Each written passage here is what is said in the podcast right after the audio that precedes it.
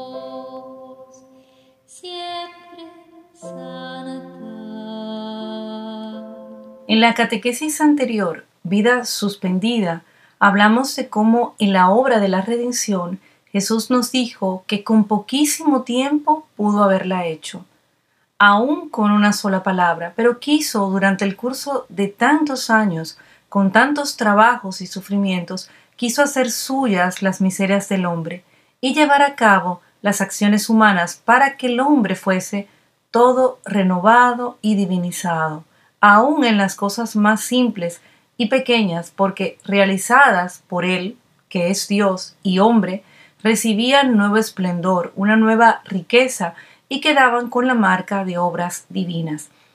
Vimos también cómo tomar esa vida divina nuestra, pasando por la puerta de la humanidad de Jesús, fundiéndonos en Él con su misma voluntad divina, tomar esos tesoros divinos que contiene el divino querer.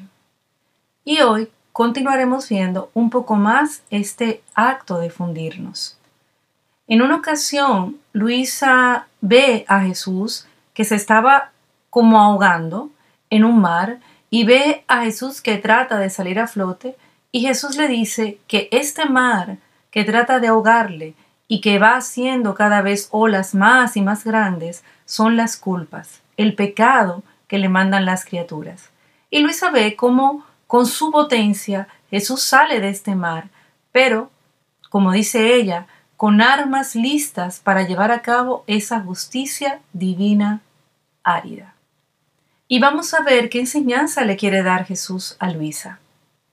En mi voluntad eterna encontrarás todos mis actos, así como también todos los de mi mamá, que envolvían todos los actos de las criaturas, desde la primera hasta la última que deberá existir como dentro de un manto, y este manto como formado en dos partes. Una se elevaba al cielo para dar a mi Padre, con una voluntad divina, todo lo que las criaturas le debían, amor, gloria, reparación y satisfacción. Y la otra parte quedaba para defensa y ayuda de las criaturas. Ningún otro ha entrado en mi voluntad divina para hacer todo lo que hizo mi humanidad.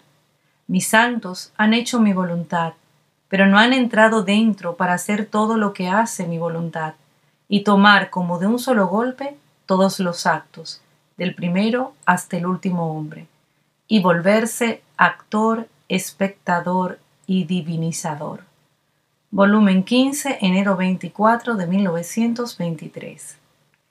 Jesús quiere que Luisa entre en el mar de su voluntad divina para aplacar a esta justicia divina, una justicia divina que está árida, y así en parte aplacar los flagelos. Y le dice lo siguiente, le dice cómo aplacar a esta divina justicia, cómo se hace esto, cómo quiere Jesús que lo hagamos. Y vuelvo a leer esta parte que le hemos leído en la lectura anterior. En mi voluntad eterna encontrarás todos mis actos, así como también todos los de mi mamá, que envolvían todos los actos de las criaturas, desde la primera hasta la última que deberá existir, como dentro de un manto, y este manto como formado en dos partes. Jesús le, le dice a Luisa que en ese acto único de Dios están todos sus actos. Están todos los actos de su madre, que envuelven todos los actos de la criatura. La Virgen, en el libro de la Reina del Cielo, nos dice que ella, cuando oraba, en su oración llamaba nuestra oración. Y así de todos sus actos. Ella los iba haciendo y iba llamando también a nuestros actos. Y sigo leyendo esta parte. Se elevaba al cielo para dar a mi Padre con una voluntad divina todo lo que las criaturas le debían, amor, gloria, reparación y satisfacción.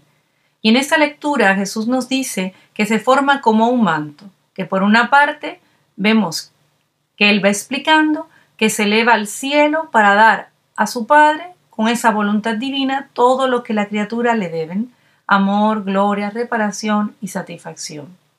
Y esa parte que sube a Dios es la correspondencia y reparación. Cuando nos fundimos en Jesús pasa lo mismo.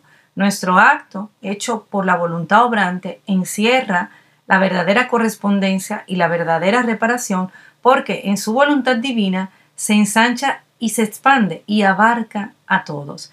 Y dice Jesús que la otra parte quedaba para defensa y ayuda de las criaturas, la otra parte del manto. Y esta parte, que queda como defensa y ayuda de las criaturas, cae como esa lluvia de bendiciones o ese rocío benéfico de conversión, de santidad, de belleza, de pureza, que las criaturas tomarán de acuerdo a sus disposiciones y todas estas gracias de santidad, de belleza, de pureza, en vez de yo pedirlas en la oración, ahora se realizan en mis actos, simplemente dándole vida a la divina voluntad. Por un lado, del manto tengo una parte que sube a Dios en correspondencia y reparación y por otra parte cae en ayuda y defensa de las criaturas. Ningún otro ha entrado en mi voluntad divina para hacer todo lo que hizo mi humanidad. Mis santos han hecho mi voluntad, pero no han entrado dentro para hacer todo lo que hace mi voluntad, y tomar como de un solo golpe todos los actos, del primero hasta el último hombre, y volverse actor, espectador y divinizador. Ningún otro ha entrado en mi voluntad divina para hacer todo lo que hizo mi humanidad. ¿Qué me está diciendo Jesús? Que nadie había entrado antes. Esto se lo dice a Luisa, porque después de Luisa ya entró ella y esa puerta que antes estaba cerrada, ahora está abierta con la llave de su voluntad divina, para hacer todo. Y este todo es lo que estamos conociendo de cómo obraba su divinidad en su humanidad y cómo él tenía que rehacer y reparar todo el interior del hombre. Porque la redención no solo se trataba de salvar al hombre, sino de hacer resurgir todo su interior y formar ese plano de los actos humanos hechos en voluntad divina.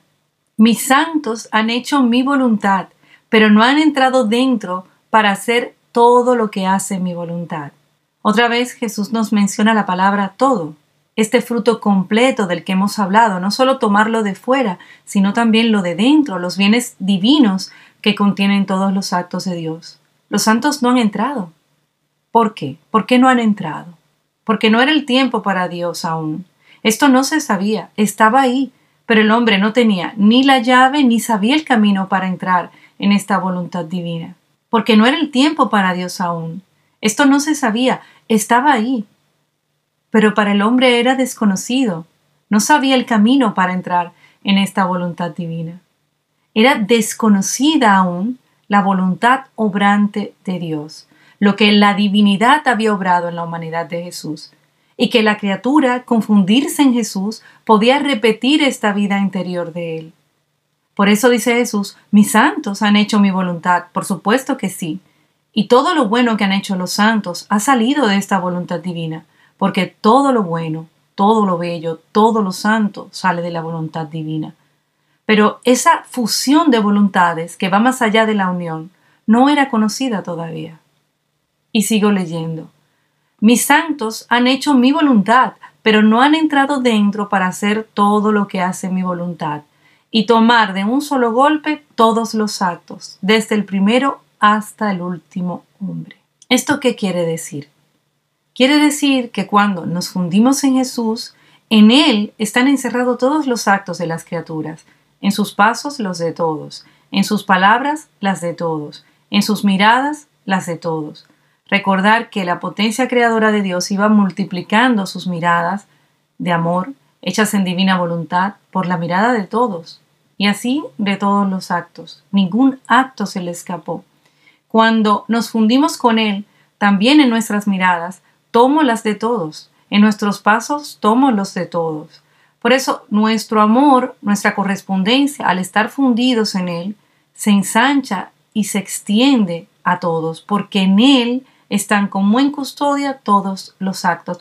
No porque seamos más buenos y más santos que nadie, sino porque estamos invitando a la voluntad obrante, porque estamos haciendo lo que Él nos está enseñando, fundiéndonos y abandonándonos.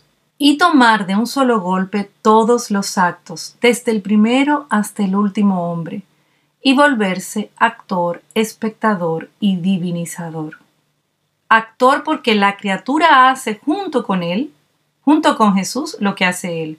Voy tomando en mis actos el movimiento interno de los actos de Jesús. La vida divina que me trae Jesús me hace actor, me lleva a actuar, a moverme junto con Él. No me bastó descender del cielo a la tierra para rehacerlo de nuevo, nos dice Jesús, el 24 de septiembre de 1933. No me bastó descender del cielo a la tierra para rehacerlo de nuevo. Cada acto que hacía, cada pena, puedo decir que también cada respiro era dirigido a Él, a la criatura, a nosotros. Lo llamaba en mi omnividencia, me lo estrechaba en mis brazos, lo modelaba de nuevo para restablecerlo y darle la nueva vida que le había traído del cielo. Lo hermanaba conmigo para ponerlo en la filiación de mi Padre Celestial pero esto no me bastó. Para tenerlo más seguro, hice de mi humanidad la depositaria de todas las obras, sacrificios y pasos del hombre. Hice de mi humanidad la depositaria de todas las obras, sacrificios y pasos del hombre. Mira cómo todo tengo encerrado en mí, y esto me lleva a amarlos doblemente en cada acto que hacen. En el sagrario de mi santa humanidad encierro todo, Custodio tanto el pequeño bien como el grande. Pero ¿sabes por qué? Porque pasando en mí, les doy el valor como si fueran obras, oraciones y sacrificios míos.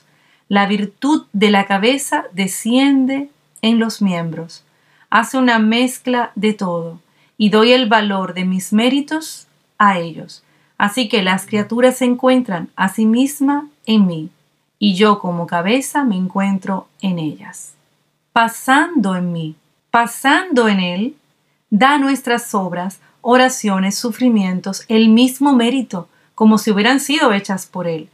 Es fundirme en Él para hacerme actor en este divino querer y con mis actos, movidos por la voluntad divina, también aplacar a la divina justicia porque nos estamos asociando con Jesús. Nosotros estamos llevando en nuestros pensamientos los pensamientos de todos. Estamos poniendo ese sello divino, esa voluntad divina, tomando de Jesús esos pensamientos divinos, esas miradas divinas, esos pasos divinos.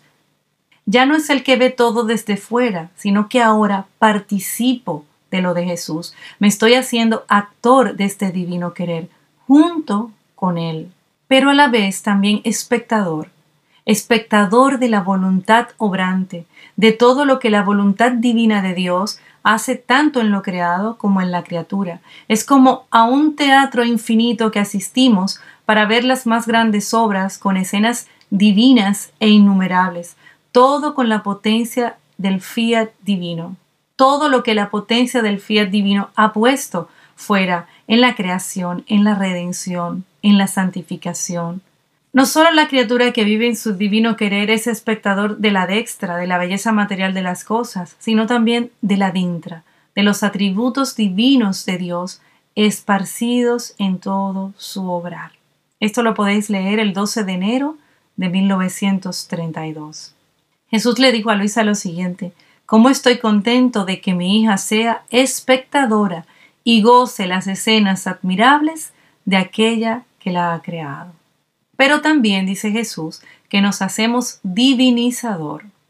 Porque yo, junto con Jesús, hago lo que Él hace. Si Jesús en su humanidad contiene en custodia todos los actos de la criatura, y su humanidad es la depositaria de todas las obras, sacrificios y pasos del hombre, Él todo lo encerró en su humanidad, lo santificó y lo divinizó, y daba al Padre la gloria, el honor, la reparación por cada uno de los actos de las criaturas en modo divino, lo sellaba con su luz, con la gracia de su voluntad, cada uno de nuestros actos. Y yo ahora quiero repetir lo que hizo Jesús, lo que él hizo ante el Padre. Ahora quiero yo hacerlo ante él, darle correspondencia y reparación por todos los actos de las criaturas. Por ejemplo, por los pensamientos. Para eso tengo que fundirme en él, unir mi humanidad a la suya, llamando al don de la divina voluntad. Ven divina voluntad, ven a pensar en mí y uno mis pensamientos a los de Jesús. En cada uno de mis pensamientos, desde el primero que surgió en mi mente hasta el último, y pongo en ellos un te amo, Jesús, con tu mismo amor, un te adoro, te bendigo, te glorifico, te doy gracias por la santidad de tus pensamientos en mi nombre y el de todos. Pero esto no es una oración que yo me tengo que aprender de memoria, no es una fórmula mágica. Basta con que mi corazón tenga la intención de hacerlo y tenga el conocimiento de, de por qué lo hago. Estoy tomando en mis pensamientos el impulso divino de los pensamientos de Jesús. Su santidad, la luz de sus pensamientos, el amor divino que puso en cada uno de ellos. Y Jesús en sus pensamientos contiene los pensamientos de todos, de todas las criaturas, todas las generaciones, de todos los hombres, de todas las mujeres, de todos los niños, de todos, de todos. Y Él pagó al Padre en honor, en gloria, en reparación por cada pensamiento. Y yo voy a hacer lo mismo. Ahora tomo de Jesús todo lo que contienen sus pensamientos. ¿Qué pueden contener sus pensamientos? Todo, luz, sabiduría, santidad, belleza, amor. Los tomo, los hago mío y los llevo a los demás. Me fundo en ti, Jesús, uniendo mis pensamientos a los tuyos. Quiero darte en ellos todo el amor, la adoración, la gloria que deberían darte las criaturas. Quiero con tus mismos pensamientos divinos repararte por todos aquellos pensamientos malos que conducen a los hombres a apartarse de ti. Pero también quiero poner esta voluntad divina, este sello divino, en los pensamientos santos movidos solo por la voluntad humana. Y tomo de tus pensamientos toda la belleza, toda la luz, toda la santidad que contienen, para llevarla a todos. Me hago divinizador porque me lo da como mío. Me da todo eso como mío y yo se lo doy a los demás. Jesús le decía a Luisa, aprende a obrar. Y es lo que nos dice a nosotros. Aprende a obrar. Estoy dentro de ti, soy tuyo, estoy a tu disposición. Mis llagas, mi sangre, son tuyas, te doy la libertad. Obra tú, aprende a obrar. Esta es la santidad divina, la santidad de la humanidad de Jesús, la santidad de santidades. Y a esto nos invita, a vivir a expensas de esta santidad. Mi divina voluntad es latido sin corazón. La criatura es corazón. Ella, la divina voluntad, es el latido. Estamos leyendo febrero 17 de 1930. Mira qué unión inseparable hay entre mi fiat y la criatura. El corazón es nada, no tiene ningún valor sin el latido. Con el latido se constituye vida de la criatura, pero el latido no puede palpitar sin el corazón. Tal es mi divina voluntad si no tiene la nada del corazón de la criatura, no tiene dónde formar su latido de vida para desarrollar y formar su vida divina. Entonces, mira, mi divina voluntad, no teniendo corazón, lo ha creado en la criatura para tener su corazón donde poder formar su latido. La divina voluntad es el latido y la criatura el corazón. Y dice Jesús, mi divina voluntad no teniendo corazón, lo ha creado en la criatura. Y yo ahora reconozco que ese latido me lo da Dios. Quizá lo, lo sabía de antes, o quizá no lo sabía o no lo había pensado. Pero ahora el ir conociendo la divina voluntad ese latido de mi corazón toma como otra dimensión. Yo reconozco que ese latido me lo da Dios. Pero ¿de qué me sirve a mí reconocer ese latido? Reconocer que ese latido es de Dios. Porque yo puedo pensar, Dios le da ese latido a quien no cree. Le da el latido del corazón al homicida, al que roba. Se lo da igual como se lo da al religioso, al que quiere ser santo. ¿Qué me lleva a mí entonces a reconocer que ese latido es de Dios? Si lo reconozca o no le reconozca, seguirá latiendo. ¿Cuál es la finalidad de este reconocer? Porque aunque no reconozca que mi latido viene de Dios, mi corazón va a seguir latiendo. ¿Cuál es la finalidad de reconocer este latido de Dios en mi corazón? Que tiene que reinar, porque ahora yo tengo que dejar que la divinidad reine y domine en mí. Y eso se va logrando en la medida que me voy fundiendo y abandonándome. Y por supuesto conociendo los libros de cielo. En la medida que yo me voy fundiendo y abandonándome, la voluntad obrante de Dios va a venir a actuar libremente en mis actos. Y va a reinar, va a dominar. Y así voy a cumplir, voy a cumplir en mí la finalidad para la cual yo fui creado. La finalidad de mi creación. ¿Y cuál es esa finalidad? Que la divinidad no esté sola, sino hacerle compañía a ella. Hacerle compañía a la divinidad. Y compañía no es solo como lo he entendido hasta ahora de ir un rato al Santísimo o hacer un momentito de oración, sino compañía de todo. No solo de mis actos espirituales, sino de mis actos naturales, porque dice Jesús que si la criatura solo le diera los actos espirituales, poco tendría que darle, porque Él lo quiere todo. Y la voluntad obrante de Dios en mis actos es quien me da la capacidad de hacerle compañía a Dios como Él quiere, al tú por tú. Esta compañía es que Él venga a obrar en su criatura. Por eso nos dice que al no tener corazón se ha creado uno en la criatura. Y por eso Jesús en los libros del cielo nos va enseñando, nos va instruyendo para que sepamos que la divina voluntad es palabra sin boca es luz sin ojo, oídos sin orejas, obrar sin manos, paso sin pies. Y el alma que vive en su querer divino tiene que servirle de boca, de ojos, de oreja, de manos, de pies. Solo no queremos obrar. La soledad nos destrozaría los brazos y pondría un límite a nuestra fuerza y virtud creadora, dice Jesús. No quiere obrar solo, nos quiere fundidos y abandonados en Él para que esta voluntad divina reine en nuestros actos, sus designios divinos vayan obrando en nosotros. Conozcamos este don divino leyendo los libros del cielo, las sagradas escrituras, el catecismo de nuestra iglesia, pero sobre todo también meditemos las horas de la pasión y llamemos a la divina voluntad a actuar en cada uno de nuestros actos. Te adoramos Cristo y te bendecimos, que por tu santa cruz redimiste al mundo. Gloria Patri et Filio et Spiritui Sancto. Gloria Patri et Filio et Spiritui. Sic erat in principio et nunc semper. Sic in principio et